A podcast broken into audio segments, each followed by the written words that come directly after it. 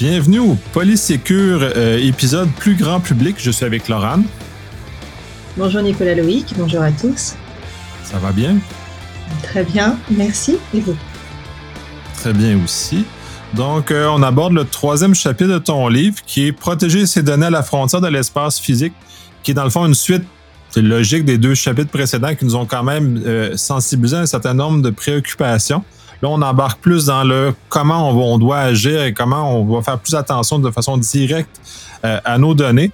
La première question que tu poses dans ton livre, c'est puis-je me protéger à 100 Alors, c'est vrai que c'est euh, le rêve d'une grande partie d'entre nous. Quand on voit un petit peu euh, des endroits reculés, ça nous donne des envies de vacances, de déconnexion, etc.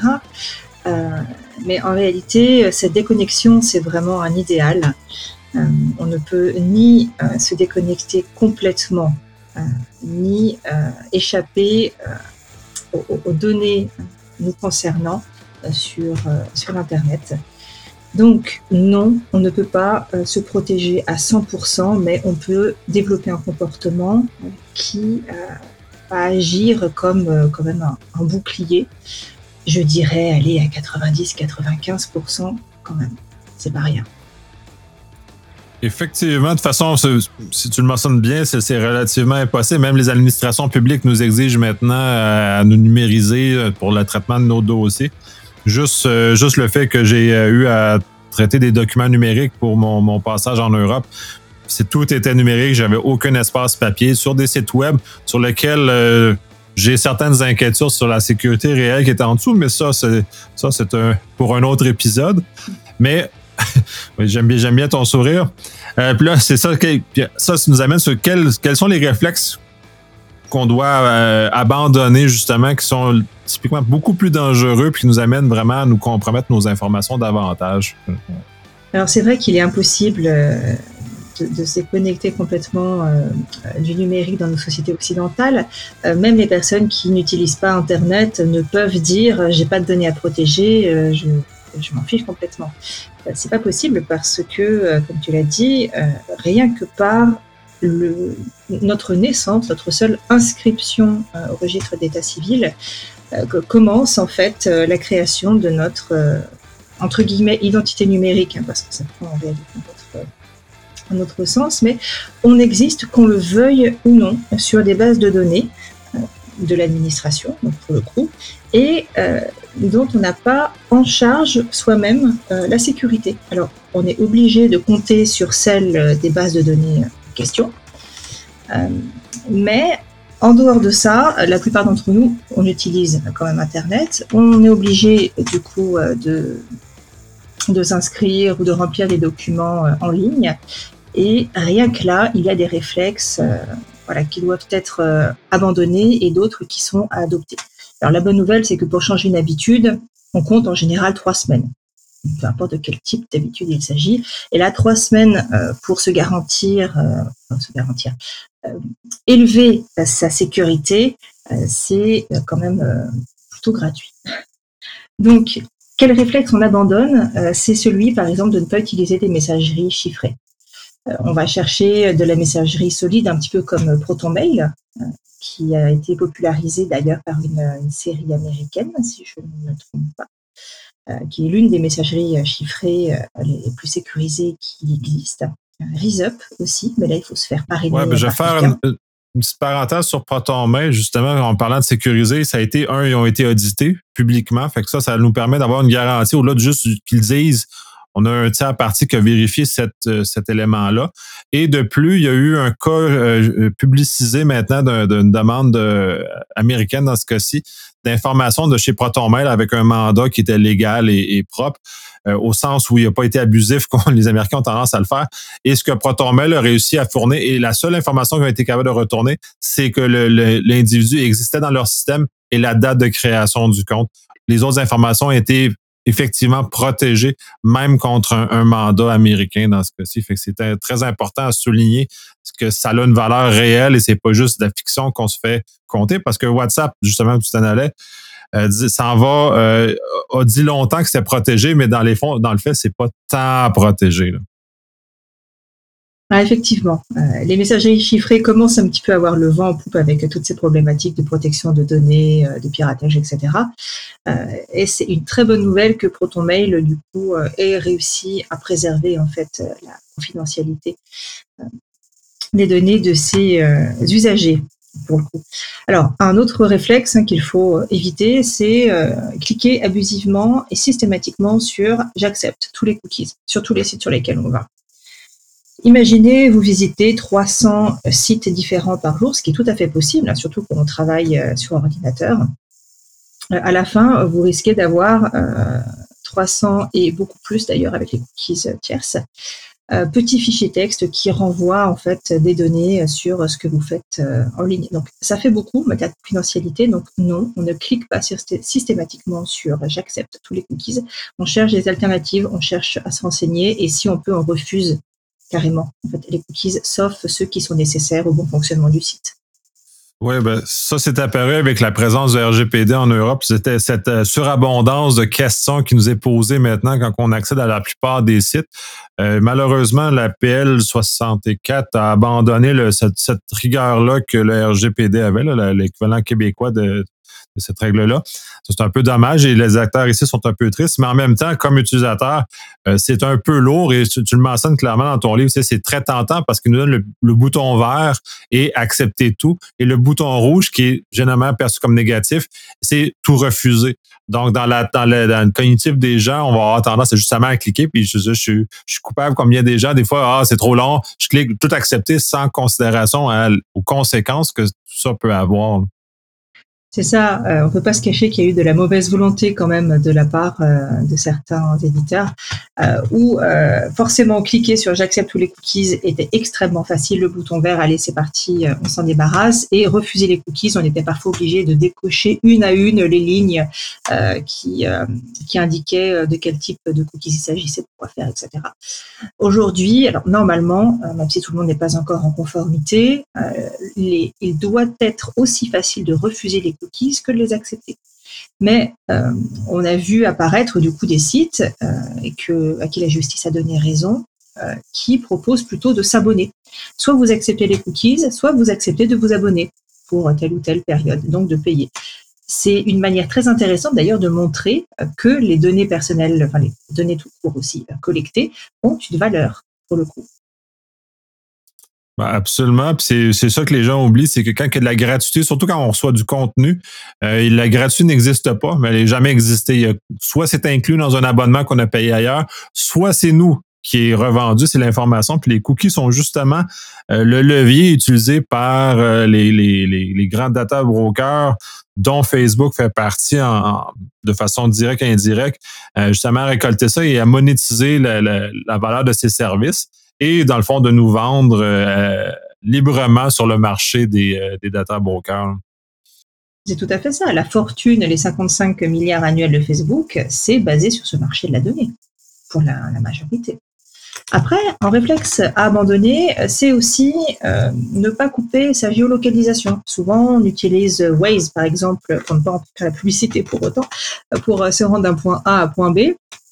Euh, l'application a besoin de la géolocalisation et puis on oublie euh, de la couper ensuite. Ou alors personne ne, s'en inquiète et puis euh, la géolocalisation est en permanence activée sur le terminal. C'est une erreur qui est absolument énorme puisque les déplacements des personnes font partie des données les plus, je vais pas dire sensibles, je, vais dire parlantes pour identifier une personne, ses habitudes, son, son, niveau de vie. voilà d'autres informations ensuite. Et en parlant de. ça va un peu plus loin. Tu mentionnes Oise qui appartient à Google d'ailleurs. Il fait que tout ce complexe de Google-là est maintenu. Puis on le voit beaucoup dans Android où la position, puis c'est là où ça devient très euh, problématique, c'est que Android va divulguer de l'information supplémentaire à Google sur la présence des appareils à des endroits, dont un artiste avait testé un moment cette, cette notion-là en mettant euh, un chariot plein de téléphones cellulaires Android et parce que Google a détecté la présence de ceux-là, a indiqué que cette artère-là de circulation était bloquée. Avec une trop grande charge d'automobiles. Donc, il a fait dévier toutes les automobiles. Donc, il n'y avait plus d'automobiles qui circulaient sur cette rue-là, puisque Google indiquait à travers Google Maps ou Waze d'aller euh, traverser dans d'autres avenues. Donc, à quel point ça a une influence, oui, sur notre vie, mais ça a une influence sur l'ensemble de comment le système autour de nous fonctionne et à quel point ça peut nous, euh, nous mettre dans le pétrin. Puis pour la mention des, euh, de, la localisation, parce que là, aux États-Unis, il y a beaucoup des mandats des qui appellent, c'est-à-dire qu'ils vont demander à Google, entre autres, de faire du geofencing, c'est-à-dire que toutes les personnes situées dans un tel territoire vont être données euh, au corps de police. Donc, sont capables de, de, ouais, c'est, je, vois ta, fait que sont, sont, sont capables de, de choses. Fait que même si tu n'as aucun lien avec ça, avec le crime qui a été fait, ils vont repérer pendant de telle date à telle date toutes les personnes qui étaient dans un périmètre défini. Puis il est arrivé un cas où un, homme s'est fait accuser de façon injuste et, non fondée parce que son chemin était régulier dans, ce, dans cette, zone-là et s'est avéré que son, son cycle de vie normal parce qu'il faisait du vélo, ben l'a amené sur le, chemin du, euh, du crime qui s'est perpétré. Donc, il y a eu des, des, des des, des, problèmes avec la justice jusqu'à temps qu'il soit reconnu que c'était une erreur d'interprétation. Oui, ce sont des choses qui peuvent aller loin. Euh, maintenant, des, éléments de, cette nature conduisent effectivement des gens en garde à vue, euh, en prison même pour euh, quelques semaines. On l'a vu ça aux États-Unis il n'y a pas très longtemps. on oublie que ce sont des outils qui sont en réalité créés avec des biais initiaux et qu'il faut absolument un contrôle, un regard humain derrière en permanence, en amont et en aval. Absolument. Comme toute la notion de, d'intelligence artificielle et ainsi de suite, c'est juste des aides à la décision. Ça ne remplace pas la décision d'un humain, justement, pour, pour qu'on puisse faire un sain jugement de, de, ce qui est arrivé, pour qu'on puisse mettre en contexte que des fois, l'intelligence artificielle n'est pas capable de, de remettre en contexte. Elle est humaine, en fait. Donc, elle est forcément biaisée avec les erreurs des humains qui l'ont créée. Ensuite, euh, donc voilà, il y a aussi cette notion de paramétrage hein, euh, des applications en général pour réduire du coup les données qui sont transmises. Ne pas paramétrer ces applications est un réflexe euh, extrêmement dangereux qu'il faut absolument modifier, surtout avec le nombre d'applications que l'on a sur ces outils numériques, notamment les smartphones, hein, qui sont un, prolongement visiblement de, de nous-mêmes, de nos données. Ils en savent parfois même plus que nous euh, sur ce que nous faisons, sur ce que nous sommes, ce à quoi nous pensons que nos proches. C'est assez intéressant euh, de ce point de vue-là, mais on va essayer de ne pas tenter le diable. Et juste pour euh, faire suite au paramétrage des applications, il y a bien évidemment le fait de ne pas effacer ses traces après une petite séance de surf sur Internet. Euh, il faut systématiquement effacer euh, les données de navigation qui sont contenues dans le navigateur à chaque fois que, euh, que l'on a fait voilà, une, une, recherche ou un travail, etc.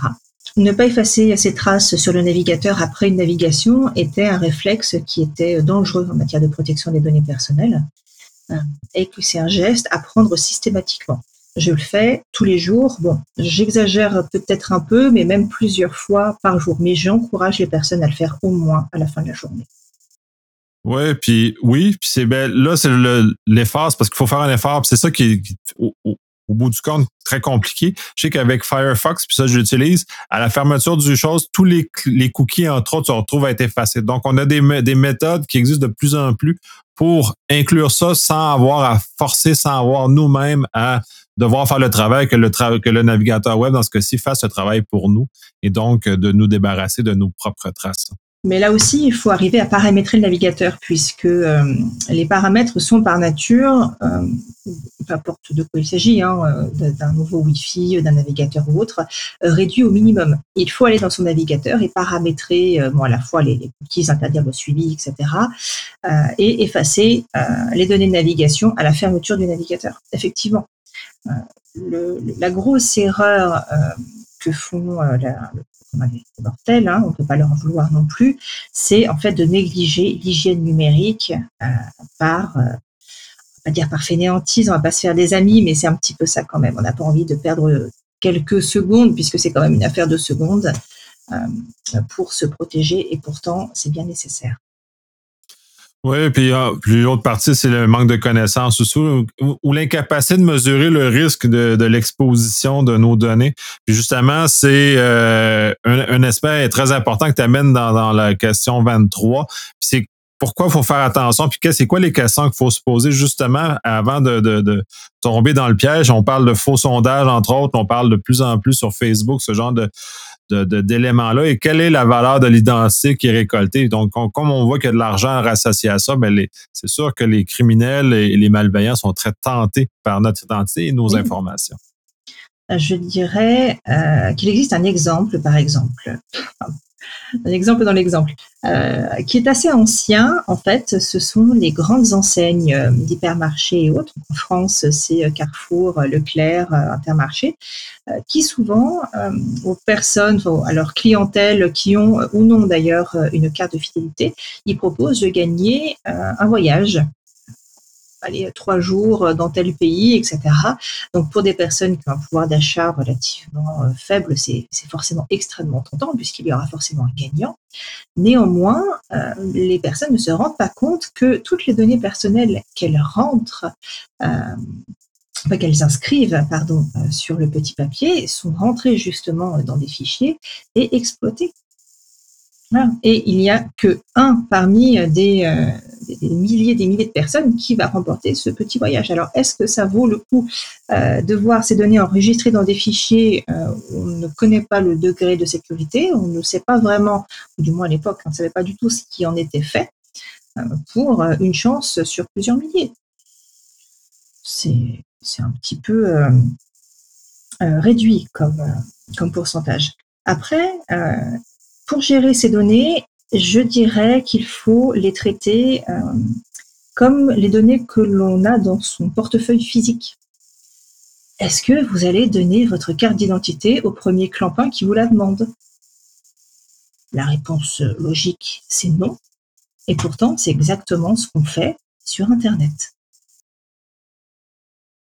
on nous a énormément habitués à être, euh, à se conformer, à agir pour de cette façon-là. On l'a mentionné avec les cookies, entre autres, où on va accepter parce qu'on veut juste se débarrasser du problème et accéder à l'information qu'on désire. Euh, c'est la même, le même élément. On nous demande des choses. Tu fais référence aussi à, dans un des, je me rappelle plus lequel, de, tes questions de ce chapitre-là, sur le fait qu'on arrive sur, euh, c'est le racket des données. Euh, justement, quand on arrive dans un commerce, puis on arrive pour avoir obtenir euh, le, coupon, le, ticket caisse, puis là, ils nous demandent une adresse courriel. Euh, on est encore dans cette. Puis là, les gens vont, la plupart, dire sans aucun souci, ils vont donner l'information.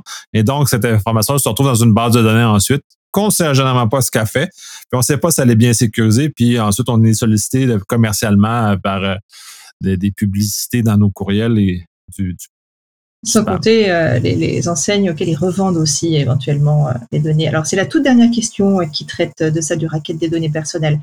Mais il faut effectivement toujours avoir à l'esprit que ces données ont une valeur marchande. C'est ça le plus important. Pourquoi quelqu'un s'intéresse à nos données C'est pas parce que ça lui fait plaisir en fait de savoir qu'on aime les t-shirts jaunes. C'est parce que cette donnée va être exploitée, analysée, corrélée, utilisée, revendue ce sont des données qui comptent pour certaines personnes, même si nous, on n'en a pas le, sentiment. Donc, toujours avoir à l'esprit que ces données ont une valeur marchande.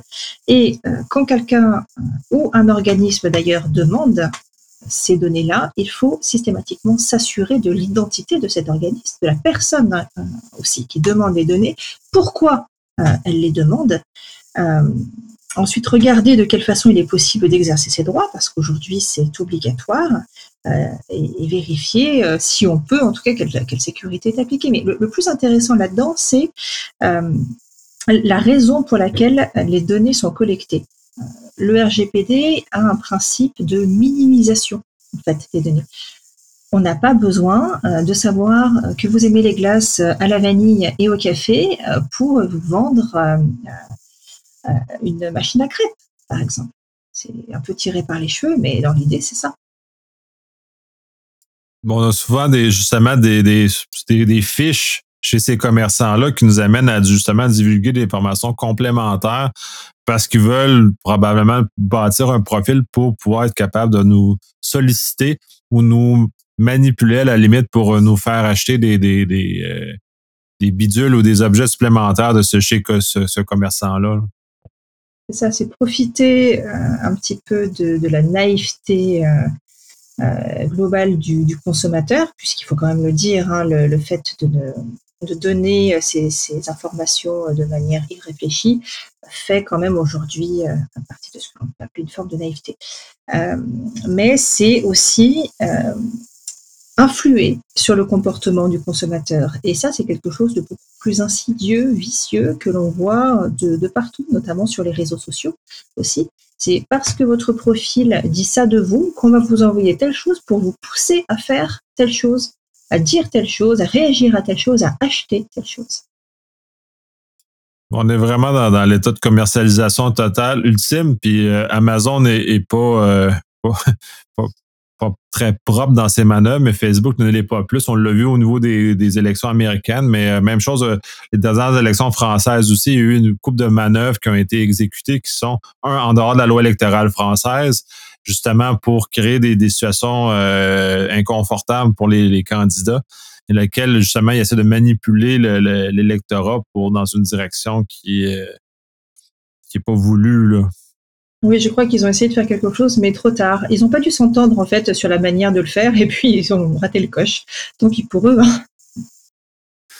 Ouais, ben à ce moment-là, ça a été particulier. Mais ce qui avait été très drôle, puis anecdote, parce que au Québec, on a des institutions qui ont à peu près les mêmes noms que les institutions en France. Donc, les Russes, à ce moment-là, attaquaient les des institutions au Québec en pensant que c'était des institutions euh, françaises dans, le contexte des élections. Fait que ça avait créé un peu de gravuge euh, chez certains, euh, parce que pour certains de mes amis qui travaillent dans ces institutions-là, puisqu'ils ont dû réparer des dommages par les Russes, mais dans un contexte, si vous voulez, euh, faire, de, faire ça en France à ce moment-là. on est des, des, dommages collatéraux de ces, de ces éléments-là. Mais il revient que c'est tout cet élément de manipulation-là des masques qui veut être fait par ces compagnies-là, souvent pour, de façon mercantile, pour nous vendre, nous vendre des informations. Facebook, c'est vendre, vendre des idées puis vendre, vendre des publicités, mais pour d'autres, qui achètent les, espaces publicitaires, c'est vendre leurs produits, vendre leurs services. justement, peut-être pas dans un contexte où on en a réellement besoin, où on devient à la limite, on perd un peu notre libre arbitre au sens où c'est, cette matraquage-là d'informations qui nous est donné vient changer notre perception de l'univers euh, et de nos choix politiques, entre autres, si on parle des élections américaines. Au, au niveau des élections, oui, mais j'ai, j'ai eu un constat très intéressant sur des enfants. Euh, les enfants d'une amie qui n'ont pas de télévision et qui n'ont toujours pas le droit au smartphone, et euh, les enfants d'une autre euh, qui, eux, ont la télévision à la maison, l'accès à l'ordinateur, ont quasiment tous un téléphone, etc., comme plusieurs dizaines de millions de foyers. Euh, et euh, certains, les plus grands, ont déjà un smartphone. Euh, leur, leur manière de, de, penser, de fonctionner et même de, de réagir face à des sollicitations extérieures est extrêmement différente et ils sont beaucoup plus influençables ceux qui ont accès justement aux outils numériques. Les autres, euh, c'est assez marrant à voir, ils ont tout de suite une, une réflexion. Pourquoi? Pourquoi, comment, euh, à chercher à comprendre vraiment euh, d'où ça vient, euh, qu'est-ce que ça va devenir. Donc ça, ce sont des choses qui commencent extrêmement tôt et la, la, manipulation commence en fait dès le plus jeune âge, dès que, les enfants vont sur YouTube regarder des vidéos faire autre chose. C'est plutôt inquiétant et on a abouti en fait à des adultes qui se laissent influencer de cette manière-là pour des choses beaucoup plus graves que sont des élections.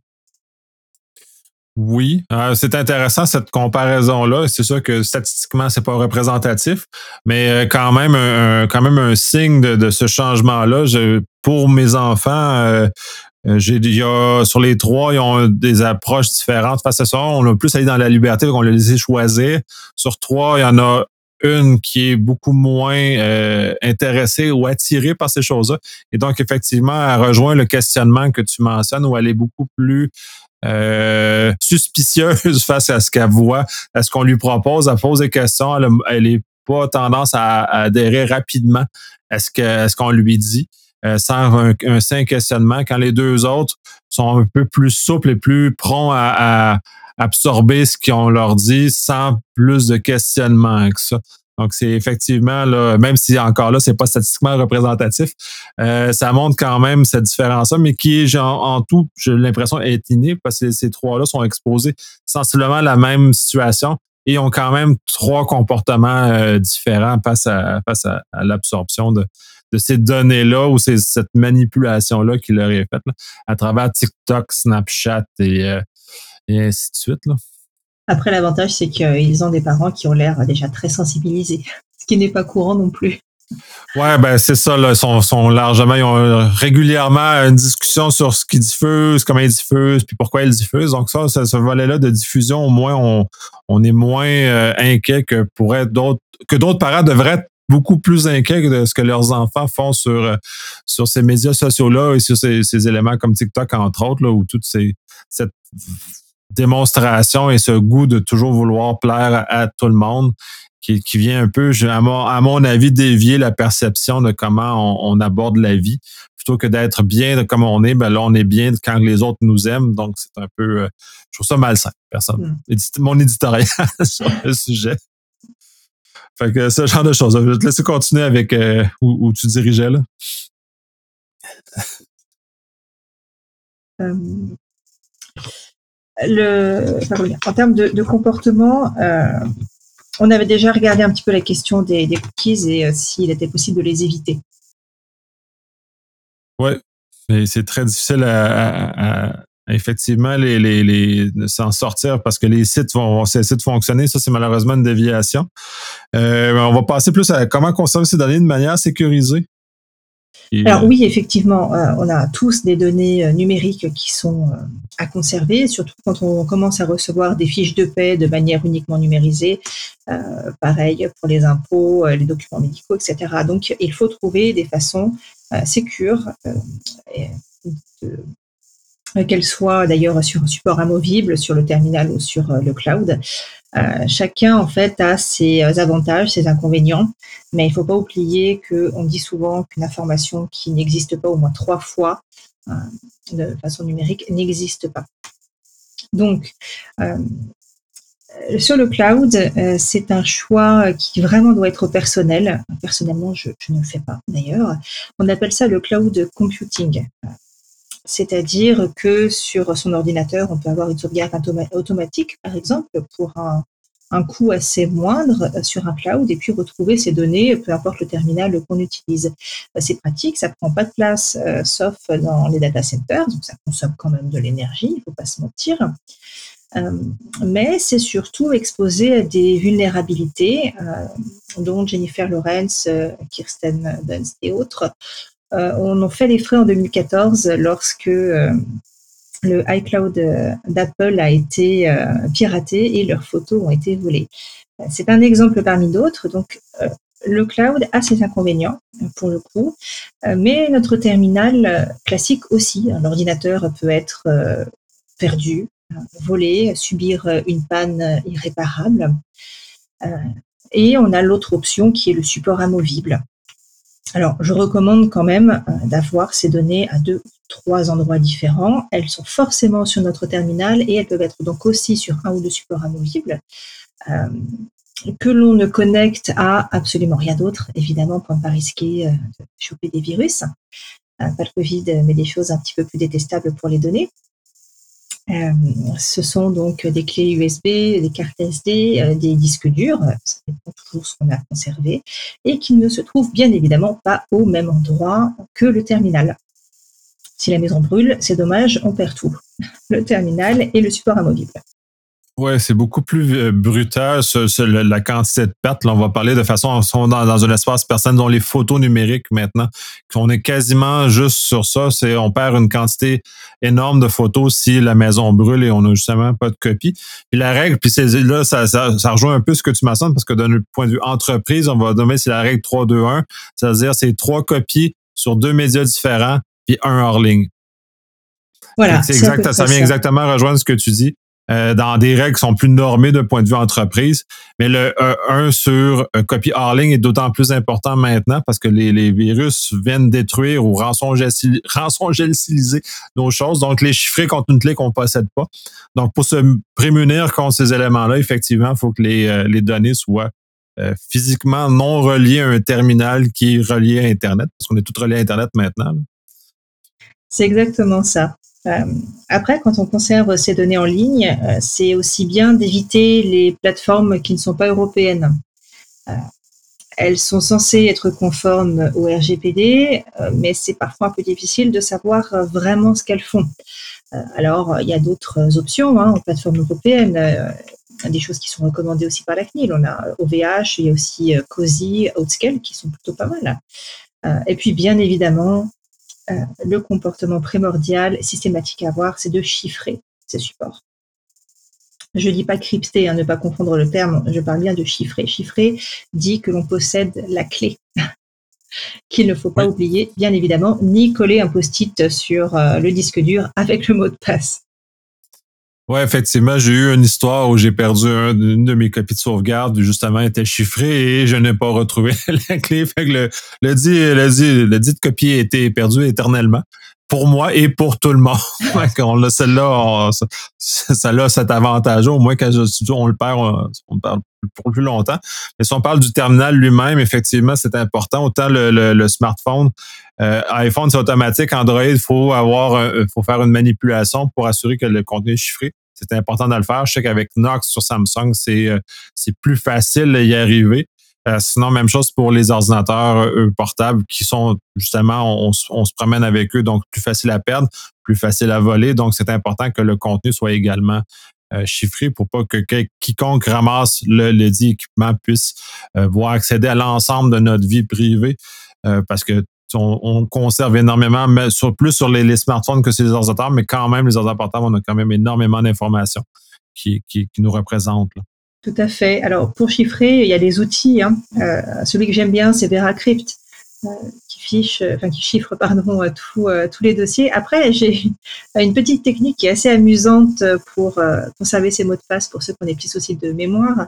C'est l'encre sympathique. vous savez ce que les enfants s'amusent à faire parfois avec des crayons qui écrivent du coup à l'encre invisible et le, le mot n'apparaît que avec de la lumière bleue. C'est assez drôle. Euh, on pourrait noter des informations dans son agenda ou quelque part sans que personne n'y ait accès pour le coup, sauf avec, euh, avec cette petite euh, lampe bleue. Effectivement, ou les gestionnaires de mots de passe aussi sont un excellent moyen d'arriver à là parce que c'est si possible d'alterner les mots de passe sur les différents stockages qu'on a parce que si on utilise le même partout, ben c'est comme avoir une clé maître et on est capable d'ouvrir partout. Donc, on n'est pas avancé si quelqu'un vient à à, trouver le, le, le, dit mot de passe. Puis généralement, il va être plus facile à retenir que les mots de passe qu'on fait par ces outils de gestion des mots de passe, euh, One Password, Last Password, KeyPass, ainsi de suite.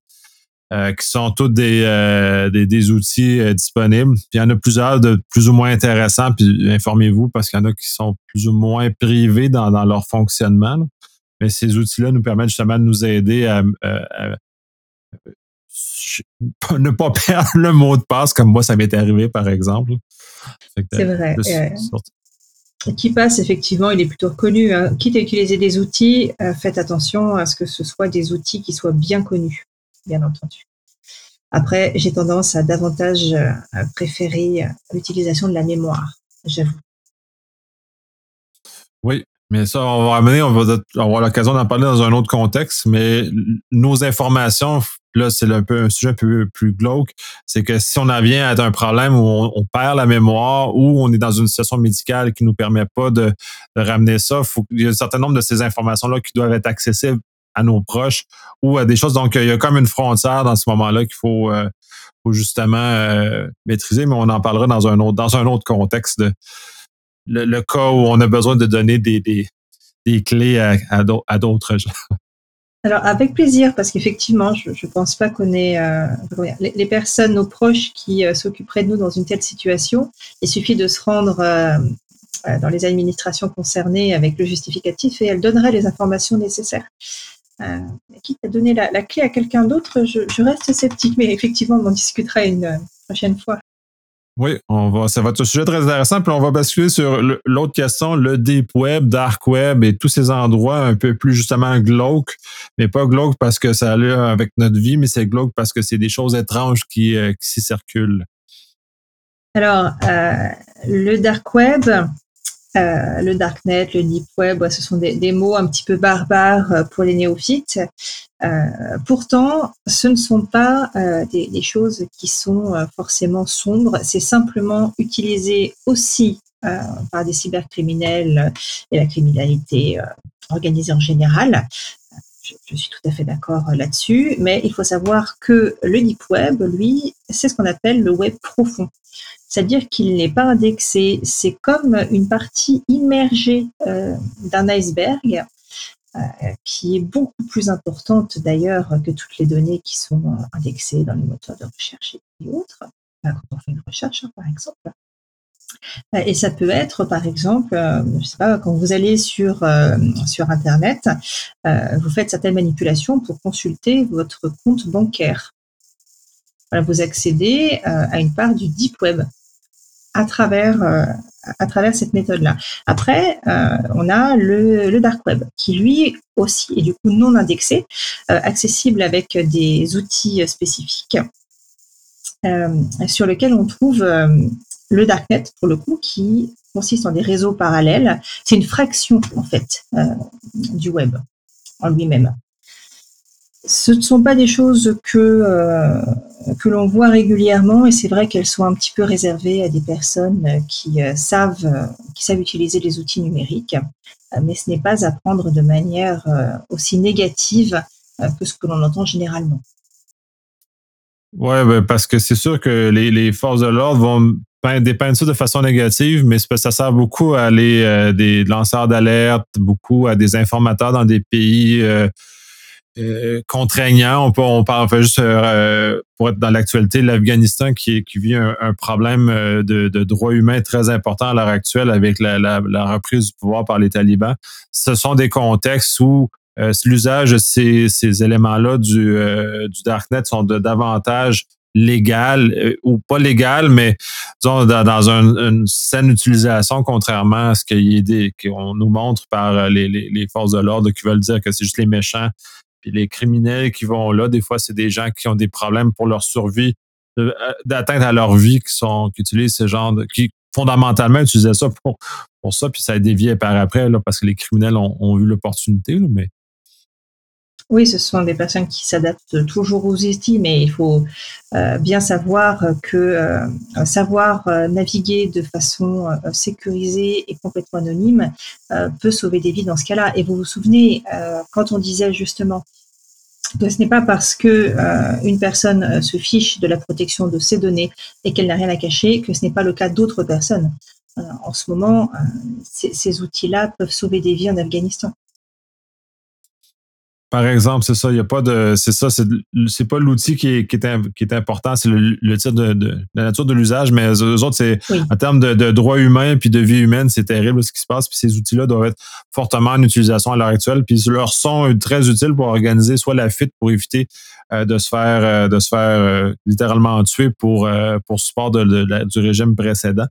Donc, c'est ça a une finalité intéressante. Mais sinon, euh, c'est sûr qu'on va parler du Silk Road, entre autres, qui utilisait ce genre de choses-là pour euh, déplacer des grandes quantités de drogue, entre autres, sur des marchés, euh, plus obscurs.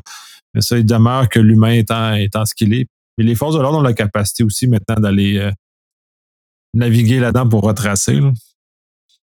Oui, oui, ça très bien s'y immerger, mais pour autant, c'est pas quelque chose qu'il faudrait détruire ou autre, justement pour ces utilisations-là qui sont indispensables à certaines personnes.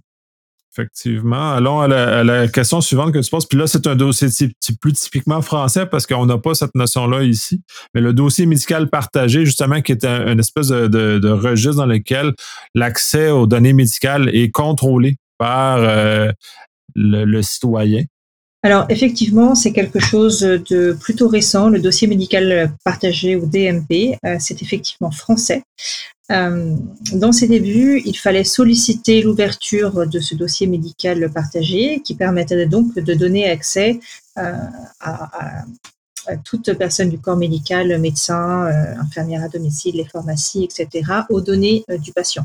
Aujourd'hui, malheureusement, l'ouverture est automatique et il faut faire le geste de s'opposer à cette ouverture-là. L'information qui est apportée aux personnes est encore insuffisante. Je trouve, et on a des risques de dérive, notamment en termes de, sécurité par rapport à ce qui est mis en place en fait autour de ces données-là. Par exemple, dans un registre proche, on va dire, actuellement, on a les données de 700 000 Français concernant les tests Covid qui ont fuité.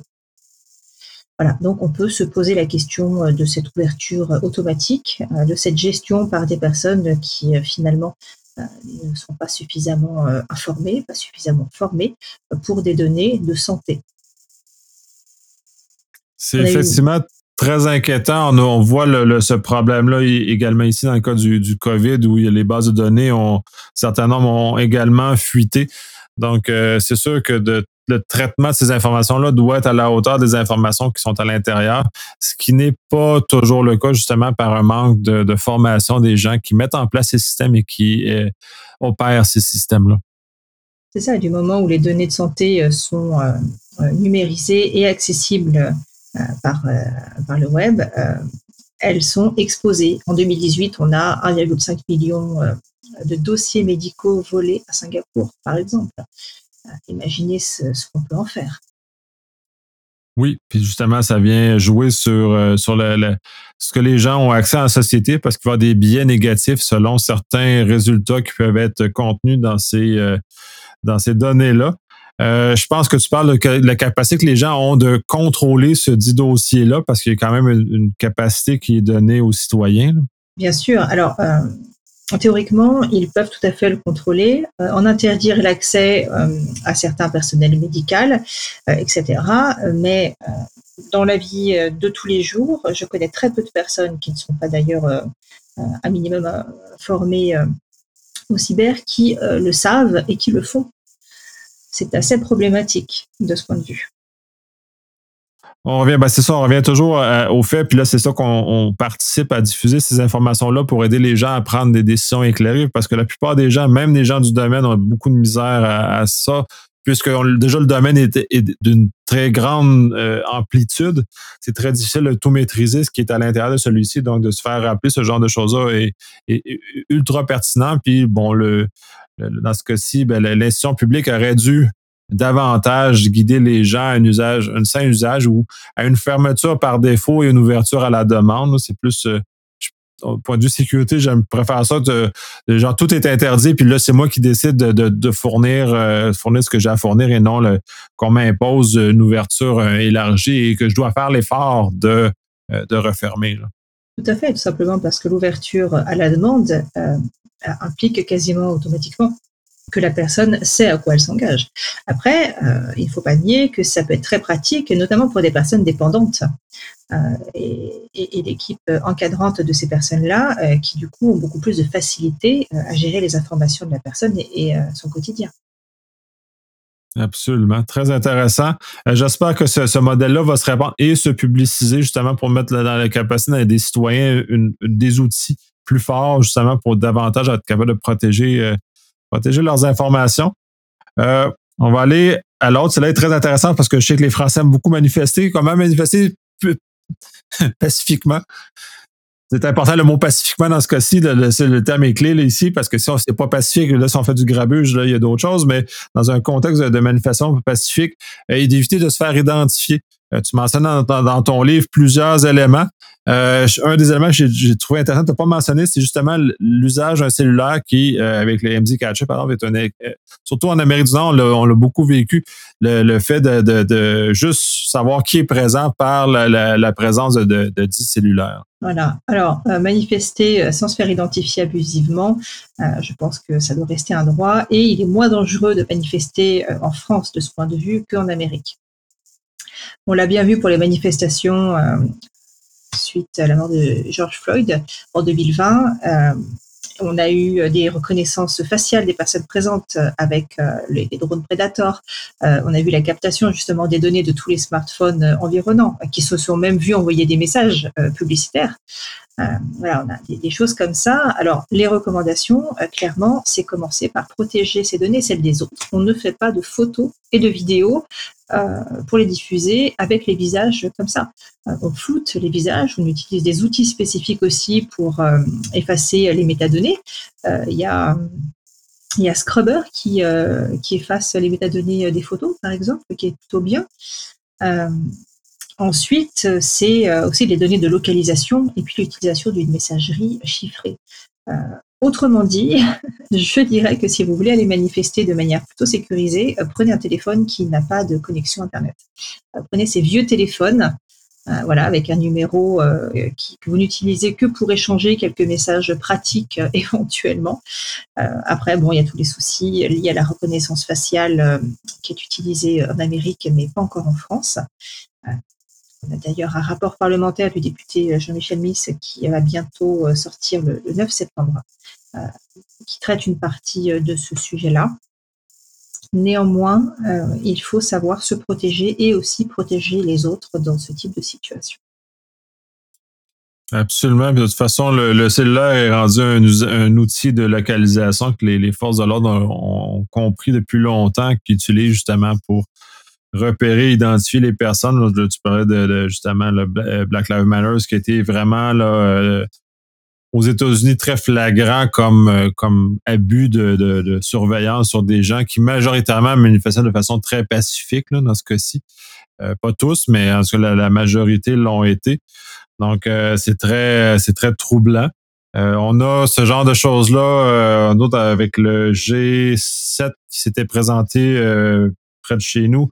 On a hérité de, de scanners de plaques d'automobiles. Fait que les, les les automobiles, on a hérité de ça a été mis en place pour cet événement-là et ça n'a jamais été retiré. Donc, on est dans un contexte où, euh, malgré nous, on est surveillé, même dans des contextes comme celui-là, euh, qui reste par la suite. C'est ça qui est dommageable, c'est que ça reste toujours. C'est la grande problématique et la France est en train de regarder d'ailleurs euh, euh, l'utilisation et, euh, les, façons législatives en fait d'autoriser ces utilisations de reconnaissance faciale et autres pour les grands événements à venir, la Coupe du Monde de, rugby et les JO de 2024. la grande crainte, c'est que les outils mis en place restent par la suite, vraiment. Ça, ça en fait partie. Puis c'est aussi la, déviation d'usage des données qui sont recueillies, parce que si c'était dans un cas, les données avaient une durée de vie définie, a été recueilli que pour l'événement en question, puis était détruit sainement à la fin. Puis d'ailleurs, on le voit, l'un des problèmes en Afghanistan, c'est que les données biométriques des gens là-bas et les équipements associés sont restés quand les Américains se sont retirés.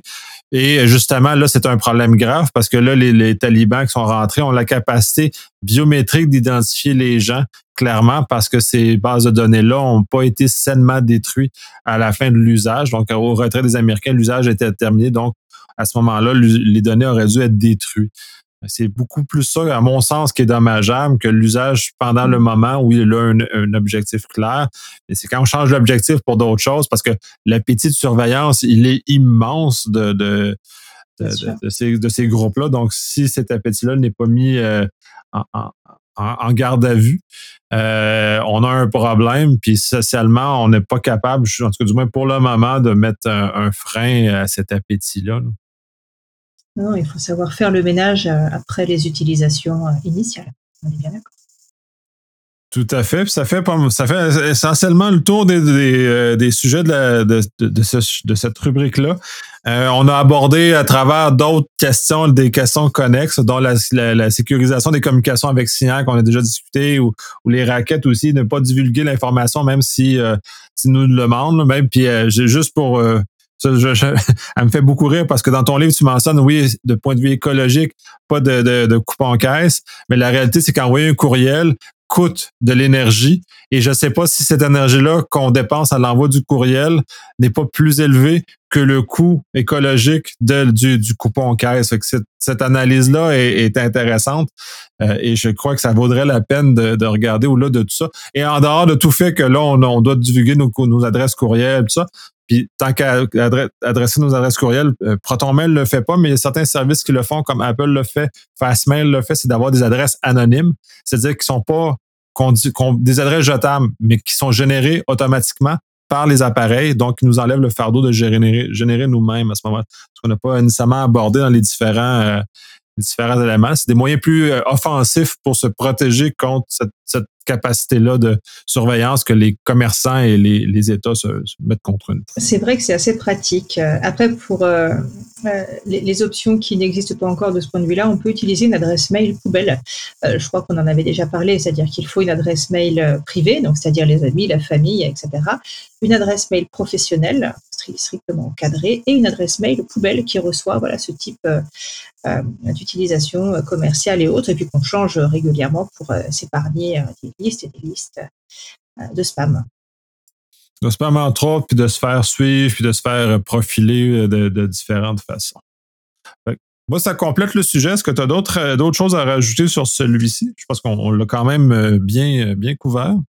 Alors, je n'ai rien ajouté, euh, sauf simplement rappeler encore une fois euh, que la sécurité, c'est surtout une affaire de comportement. Maîtriser son comportement et faire l'effort d'adopter les gestes d'hygiène numérique, euh, c'est se, protéger à 90-95% des satellites qui peuvent euh, circuler sur Internet euh, et tout ce que l'on ne maîtrise pas forcément. Absolument, c'est comme verrouiller sa porte, c'est comme ces habitudes-là qu'on a dû prendre avec le temps. Donc, c'est les mêmes genres d'habitudes qu'on doit prendre dans le, dans le numérique pour protéger, pour à peu près les mêmes raisons qu'on se protège dans le monde physique avec euh, en verrouillant notre porte. Tout à Mais, fait. Merci beaucoup. Puis on remet ça pour le quatrième chapitre. merci à toi. Euh, très bonne journée et à bientôt alors. Bientôt.